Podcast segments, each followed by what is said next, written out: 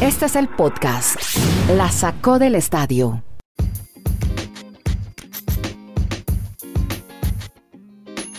Episodio 281 de este Geo Podcast de por streaming. 20 minutos y un poco más contando historias vinculadas al deporte, deportes americanos con Kenneth Garay en Bristol, en Bristol, Ohio, no, Bristol, Connecticut. Está también Dani Marulanda en el Retiro Antioquia, Colombia, y quien les habla Andrés Nieto Molina desde la Plaza Las Lilas en Providencia, Santiago de Chile.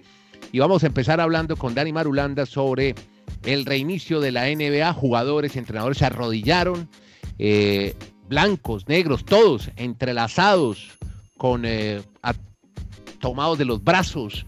LeBron James eh, levantó el puño, apuntó al cielo. En fin, algo bien, bien emotivo, bien bonito, en mucho silencio y comenzó la burbuja de la NBA, reinició con victoria de Lakers al final, se definió en el cuarto cuarto con eh, una gran, eh, una magnífica jugada de LeBron James y en el otro juego los Utah Jazz dieron buena cuenta del equipo de los Pelicans de New Orleans que tuvo solo un cuarto al joven Zion Williamson. Hola Dani Marulanda, cuénteme más historias sobre la NBA y el reinicio en la burbuja.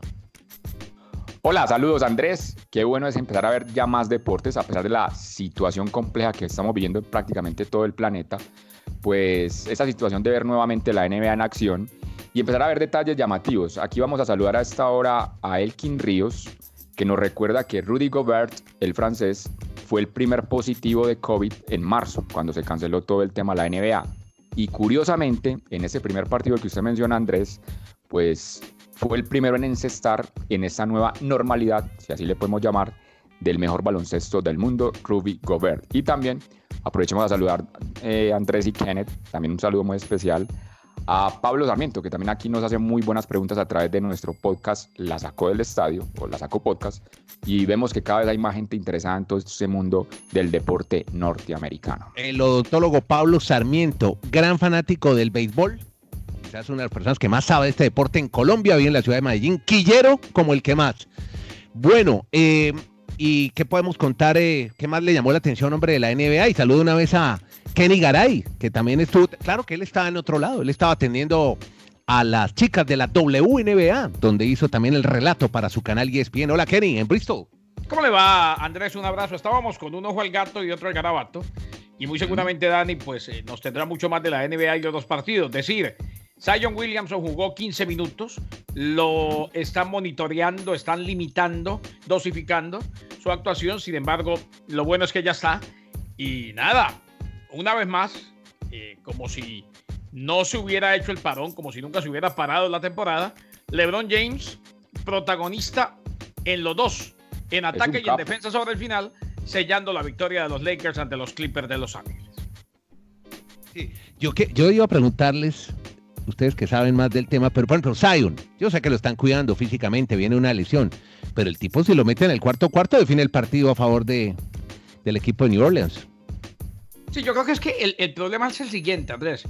Eh, lo más importante para ellos en este momento, más allá de los playoffs, es mantener bien a Zion Williamson, bien en lo físico, mantenerlo saludable, porque de la manera como ellos piensan, de la manera como está estructurado, se quiere construir un equipo alrededor de Zion Williamson para ser competitivos. O sea, puede que las cosas se den este año o no, pero de aquí en adelante, Zion Williamson es la cara de los Pelicans, la gran inversión y no vale la pena, ahora que apenas está regresando de la ausencia de la burbuja luego de una emergencia médica familiar, no vale la pena exponerlo tanto cuando se sabe que muy seguramente la próxima temporada será mucho más importante para los Pelicans que esta. Eh, Alvin Gentry, el técnico, lo sabe. Además, que, le quedan solo siete partidos prácticamente a los Pelicans. No lo van a, esforzar porque es que ellos casi que numéricamente no van a tener opción de clasificar a playoffs. Entonces, como le está expresando Andrés Kenneth, es un jugador que va a ser la imagen, la cara, el futuro de la franquicia. Por eso también creo que lo van a llevar despacio. Y en el tema de LeBron James, los voy a atender día uno a ustedes, a los oyentes, a los podcasters. El capo de la NBA es LeBron James, que ayer no tuvo mucha participación en ofensiva, pero él maneja los ritmos del partido. Cuando quiere así se lo hace, cuando quiere ser el mejor defensa lo logra. No, pero Dani, al final del partido, en esos últimos dos minutos, él es el protagonista. en el aro del equipo contrario y también en su propio aro. O sea, en defensa y en ataque, él sella el negocio. Estaban empatados y el tipo falla la primera vez y ataca nuevamente la pelota y mete el punto definitivo para el equipo de los Lakers. Pero yo les iba a decir algo, ayer ese juego pues era un juego más de, de ajustar piezas, ¿no? Ya los dos equipos están clasificados, tanto Fogel como Doc Rivers estaban mirando a ver qué tienen ellos para afrontar ya los playoffs. Partido fue un partido entretenido, pero no, no estaban a tope.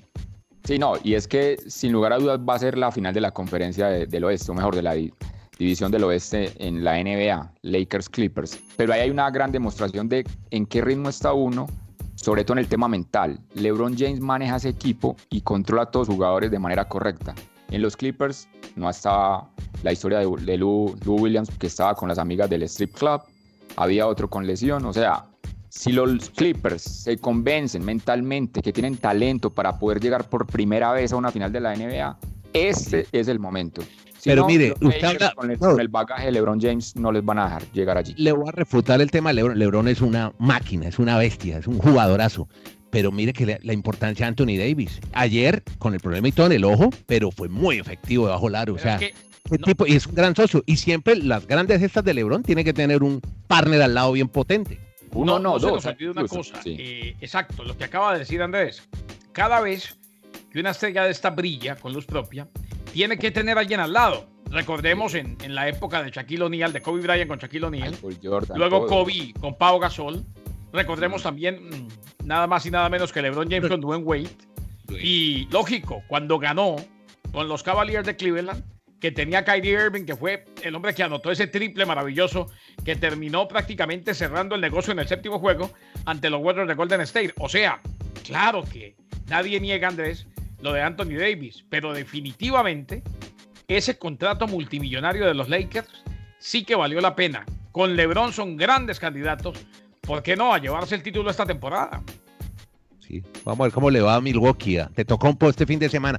Pero mire, ustedes los narradores que no iban a tener un problema con el tema de las camisetas, porque sobre todo con los jugadores nuevos, los que no conocen, porque ya no tienen los nombres al respaldo. Equidad, paz, somos más que uno. O sea, una cantidad de mensajes, los mensajes de los que habíamos hablado. Ayer quizás el único que no lo usó, y para no ignorarlo en este comentario, fue Kawhi Leonard. Sí tenía su número 2 y Leonard en eh, el respaldo de la camiseta. Pero, pero, tiene que conocer bien a los jugadores cuando narre baloncesto, mi querido Garay. Sí, no. Ahora, eh, lo importante ahí es el número. Mm, ah, el número también, sí, sí. Este es el que sabe. Este es el, el máster. Bueno, y hablando de maestro, hablemos de, de béisbol, hombre. De una suspensión de otro juego y esta liga de béisbol, pues sigue ahí, como dicen en Colombia, chilingueando. Y ya preocupa, bueno, siempre preocupó. ¿Qué digo? La situación del mundo es preocupante con la pandemia pero hay otra suspensión por coronavirus. Mm, varios miembros de los Cardinals de San Luis dieron positivo, Andrés, Dani, lo que causó que las grandes ligas pospusieran el partido de hoy ante los Milwaukee Brewers. La decisión eh, se dio entonces, no va el juego programado para las 2 y 10 de la tarde del este, eh, y eso eleva el número de equipos que estarán fuera de acción el viernes a 6, o sea, hoy a 6. 6 los equipos fuera de acción. Los cerveceros y los cardenales se unen a los Marlins, a los Phillies, a los Nationals y a los Blue Jays de Toronto en el listado de equipos afectados por las consecuencias de las pruebas del coronavirus. Muy preocupante. Eh, yo digo que mm. si esto sigue pasando, mm. si pasa una vez a la semana y pueden reprogramar como hicieron con los Yankees y los Orioles, vaya y venga. Si sigue pasando muy a menudo, hombre, va a ser muy complicado jugar la temporada, lo que queda de la misma en el béisbol de grandes ligas. Kenneth, ya, ya eso sería el 20% de las franquicias, son 30, y si ya 6 han tenido problemas de programación por todo el tema del COVID, sí se ve el panorama bastante complejo. Yo les cuento la parte positiva, si les parece, para Colombia de la actuación de nuestros peloteros en grandes ligas. Muy bien, usted habla de Colombia y yo hablo de mis Yankees ahora, que van a jugar contra los Medias Rojas. Pero cuente usted. No me diga que usted es Yankee. ¿Cómo? Stanton y ahora Aaron George, otra vez. Ah, oye, está en el palazo de George anoche, ¿eh? Andrés es muy fácil, Andrés se va con todos los equipos de la billetera, pues así que, Yo soy, yo, yo, por si no lo sabían, y lo digo constantemente en transmisiones en radio, en televisión y aquí en nuestro La Sacó del Estadio, sí. yo soy Yankee Hater, o sea, le voy a los Marlins y a todo el que le gane y juegue contra los Yankees de Nueva York. Lo que pasa es que los voy a contar una anécdota. Mi papá, todos, todas las primaveras se iba a Nueva York se inventaba cualquier plan para irse a Nueva York y siempre iba a ver a los Yankees. Entonces, alguien tiene que reemplazarlo, ¿no? Cubrir ese puesto, esa butaca. yo, lo, yo, lo, entiendo, pero lo que pasa es que normalmente el ser aficionado de un equipo ganador es muy sencillo. Sí, no, pero bueno, los Yankees más por la tradición. Sí, yo sé que el, equipo es de, potente, poderoso, pero, pero bueno, pero, pero no deja ser un espectáculo. Sí, sí, sí, claro.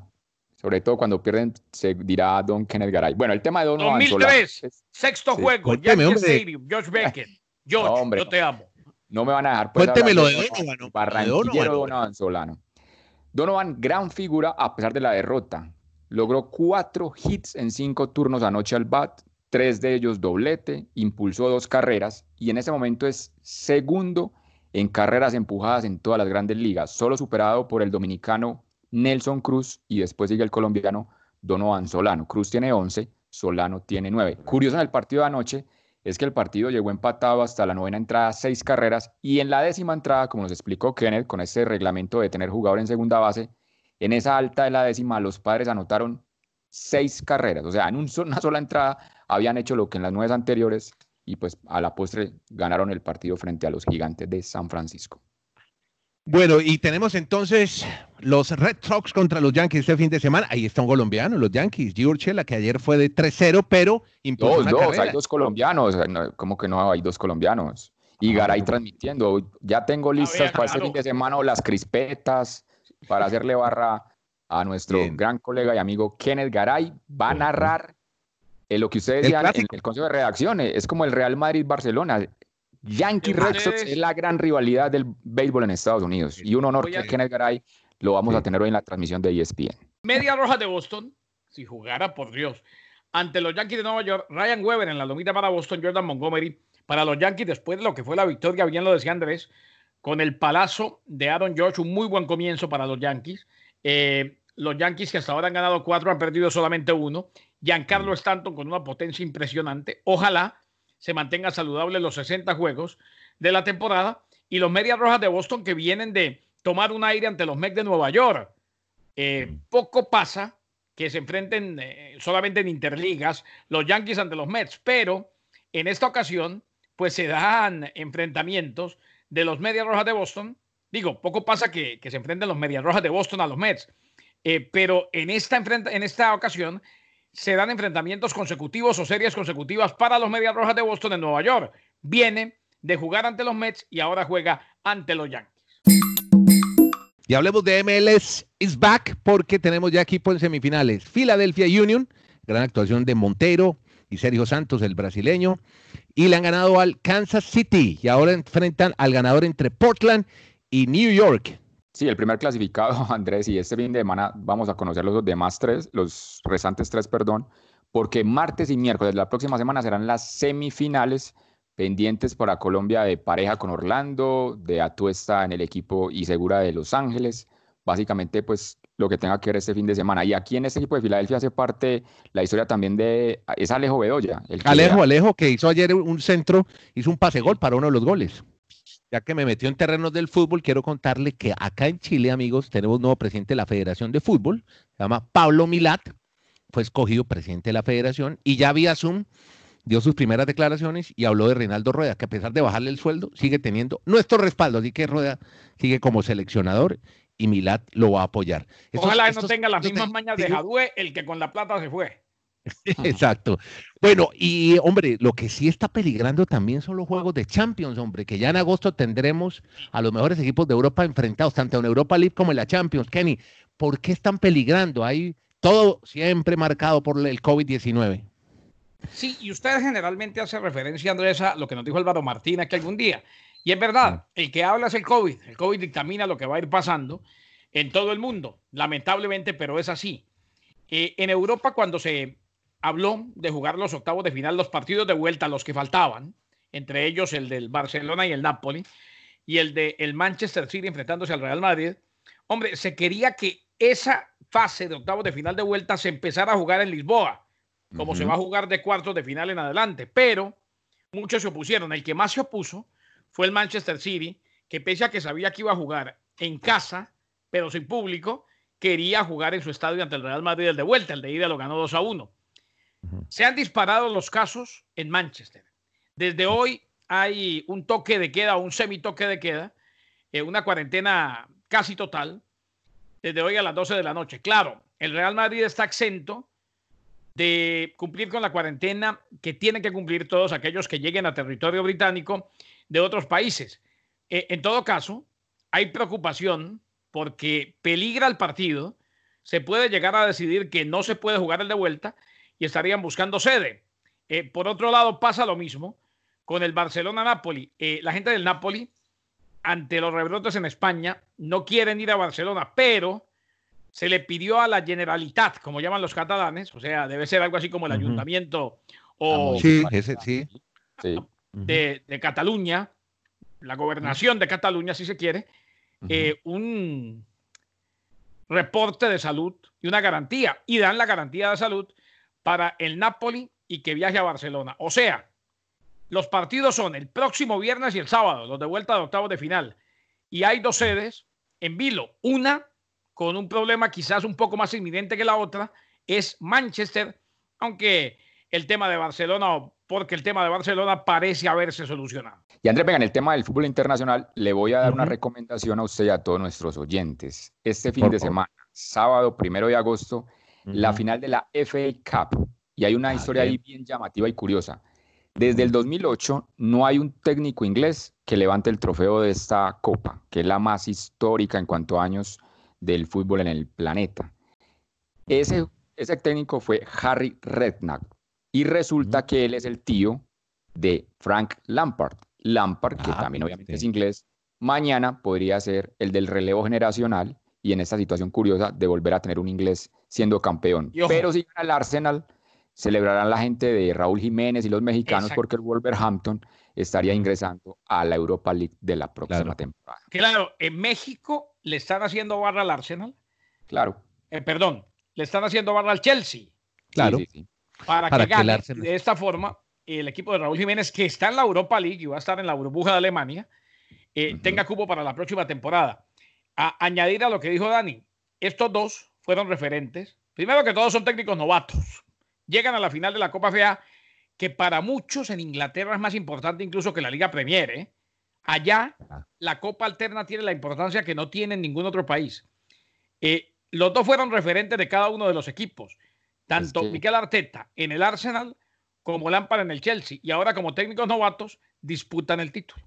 Es que como es de vieja, que sumamos la edad de nosotros tres ya tan viejos y todavía tienen más años de antigüedad. Y otra novela de fútbol para el verano es la del ingeniero Pellegrini, hombre, que ayer se estaba mencionando la posibilidad que se fuera para el fútbol de China, después de que ya se había presentado con la bandera del Sevilla, del Betis de Sevilla, pero ya habló su agente hoy y ha dicho que él no piensa dejar el Betis, que le sorprendió la noticia, que no ha tenido ofertas de China, pero que si la tuviese, Pellegrini dice que el mejor equipo de cualquier parte del mundo para entrenar es el Betis y la mejor ciudad, Sevilla, definitivamente, estamos de acuerdo con Jesús Martínez, que es su agente.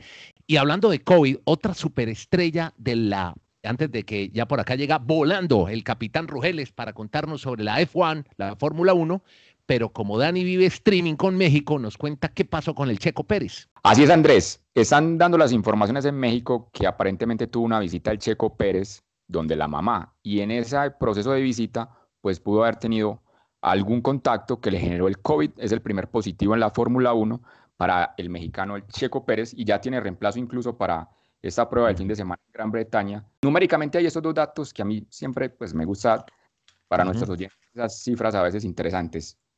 Checo Pérez tenía 122 gran premios consecutivos. Desde Malasia 2014 no se ausentaba de la Fórmula 1. Y un detalle más, quedan ocho carreras programadas. Si Hamilton gana 6, lograría ya este año el récord histórico de más triunfos en la Fórmula 1 con 92. Están 86, Schumacher tiene 91 y creo que el Capi Rugeles aquí nos va a dar muchos más detalles antes de este fin de semana. Así es, Dani, mínimo 10 días será en principio el aislamiento del mexicano, por lo cual el alemán Nico Hulkenberg, un ex Force India, tomará su lugar. Ahora bien, la situación puso a todos los equipos a pensar en sus pilotos reserva y sus posibilidades de reemplazo. Y no es para menos, ya que muchos de esos pilotos corren en otras categorías como la Fórmula E la Superfórmula en Japón e inclusive la IndyCar. No todos los equipos tienen pilotos de reservas, como el caso de Racing Point, que tiene un convenio con Mercedes, quien es el que suministra los motores. Y otros equipos como Red Bull y Ferrari tienen sus pilotos backup en escuderías activas de la Fórmula 1 como Alfa Tauri y Alfa Romeo. Por otro lado, se amplió el calendario y ya están confirmadas 13 carreras para este año 2020, con circuitos que se estrenan en la Fórmula 1 como el Gran Premio de la Toscana en Mugello, circuito propiedad de Ferrari y el Gran Premio de Portugal en Portimao. Vuelve Nürburgring en Alemania y el Gran Premio de Imola. Y el dato curioso que les tenemos hoy es que la FIA y Liberty Media, dueña de la Fórmula 1, siguen buscando la forma para que este año sea considerado como Mundial de Fórmula 1, ya que para esto se requiere que mínimo se corran 15 carreras y estas sean en tres continentes distintos, que por ahora no se logra por la cancelación de todas las carreras en América, México, Brasil y Estados Unidos. Y se espera que a final de año se sumen a la temporada Bahrein y Abu Dhabi y quizá Vietnam o Malasia y así tener dos continentes a la espera del tercero. Y me despido a mil por hora como fueron las últimas 24 horas de Nico Hulkenberg, quien apenas ayer a las 3 de la tarde recibió la llamada Racing Point, a las 7 de la noche ya había aterrizado en Inglaterra y hoy viernes a las 7 de la mañana hizo simulador y a las 11 ya estaba montado en el auto para las prácticas libres del día de hoy. Un abrazo. Bueno, muchachos, entonces nada, esperar a ver también cómo avanza la vuelta a Burgos con este muchacho Renco Ebenepul. Estoy oyendo a los de Radio Televisión Española, el diario Marca, primera página, dice que este chico es una máquina y encuentro una crónica del maestro Arribas en el país que dice lo siguiente sobre Benepul. Padece de claustrofobia, necesita estar solo, libre, sentir la casa del pelotón a sus espaldas y al pelotón le desafía 40 kilómetros de la meta después de los abanicos. Por el tipo siempre anda escapado porque no le gusta andar en grupo, Marulo. Bueno, y para que nos emocionemos más con el ciclismo, Andrés, desde mañana, o sea, primero de agosto, ahora sí arrancan las del World Tour. Mañana están filados a la Philippe, Sagan, Valverde, Pogachar en la Strat Bianchi, clásica de un día en territorio italiano. Les recomiendo que se vea este fin de semana el uniforme que va a presentar el Movistar y la próxima semana, a usted que le gusta todo el mundo de la moda, me da sus apuntes. La etapa de mañana es totalmente... ¿Pero qué tiene? Hágame un anticipo en el podcast primero. primero. Le, dejo, la inquietud ahí para que vea el uniforme que va a estrenar el Movistar y, el lunes, Dios mediante, usted nos da sus detalles. Es demasiado plana, o sea, aquí es para una llegada normalmente al sprint. Gracias a todos. Caray, Marulanda, Nieto Molina. Buen fin de semana. La sacó del estadio. Saludo a la gente de Nueva York, New Jersey, Connecticut por Mundo Net Radio y por iHeartRadio. Que la pasen bien.